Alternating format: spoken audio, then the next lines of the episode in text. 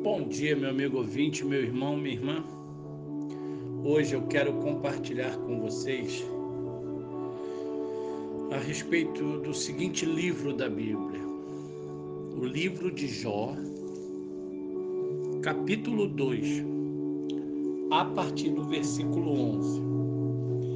Diz assim: Ouvindo, pois, três amigos de Jó, todo este mal que lhe sobreviera, chegaram cada um do seu lugar.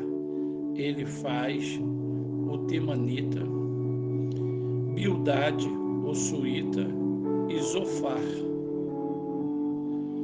o Naamatita, e combinaram ir juntamente, condoer-se dele e consolá-lo. Levantando eles de longe os olhos e não o reconhecendo, ergueram a voz e choraram, e cada um, rasgando seu manto, lançava pó ao ar sobre a cabeça.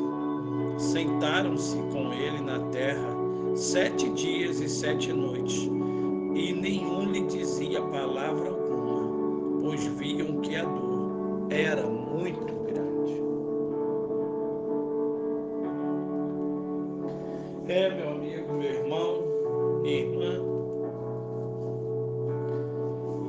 pare e pense. Os amigos são presentes que Deus dá ao ser humano. Muito triste seria a vida sem amigos para sorrir, chorar conosco. A história de Jó é muito conhecida e fala da visita que ele recebeu de alguns amigos. Deus permitiu que Jó sofresse uma série de tragédias. E quando seus amigos ficaram sabendo dessas desgraças, foram até ele a fim de lhe levar apoio. A intenção da visita era nobre e ensina o que verdadeiramente pode ser considerado consolo a reação inicial dos amigos mostra como a situação de Jó era ruim. Impressionados, eles choram, gritam, rasgam suas roupas, jogam pó sobre suas cabeças e ficam sentados ao lado de Jó. Ao que parece, até ali eles cumpriram seu papel e conseguiram confortar Jó. Talvez debates que se seguiram não tivessem sido necessários. Se continuarmos lendo o livro, fica evidente que ele faz humildade sofá.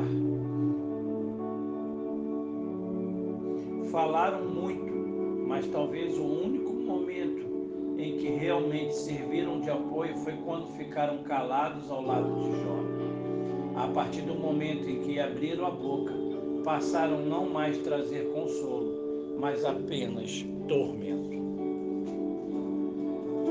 Todo ser humano já viveu momentos ruins em que não necessitava de palavras, mas apenas de alguém que ficasse ao seu lado. Mesmo em silêncio, a presença de um amigo é algo valoroso. Não é preciso falar para fazer diferença e ser útil a quem sofre. O diálogo e a história de Jó com seus visitantes ensinam que não devemos dar mais importância às discussões ou às nossas convicções do que aquele que sofre. Isso é um grave problema da contemporaneidade. Os amigos de Jó aparentemente travam um diálogo entre homens sábios, mas acabam tornando-se exemplo de uma sabedoria deformada. Quando, em vez de consolo, trazem aflição, negando inclusive o caráter justo de Jó, revelaram que amavam mais suas próprias ideias e posições. Diante de tudo isso, é preciso refletir se, como amigos, trazemos tormento ou consolo ao expor nossa opinião ao próximo. Falar e calar na hora certa é uma arte que Deus quer nos ensinar. Ah, meu amigo, meu irmão, minha irmã, realmente há momentos em nossas vidas que pensamos em olhar para trás, mas temos um bom e verdadeiro amigo, um Deus presente, que ele verdadeiramente faz toda a diferença em toda a nossa vida, em toda a nossa existência.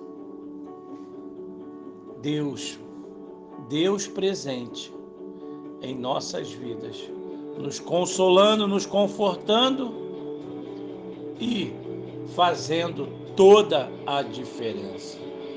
Meu amigo, meu irmão, que Deus te abençoe, que Deus te ajude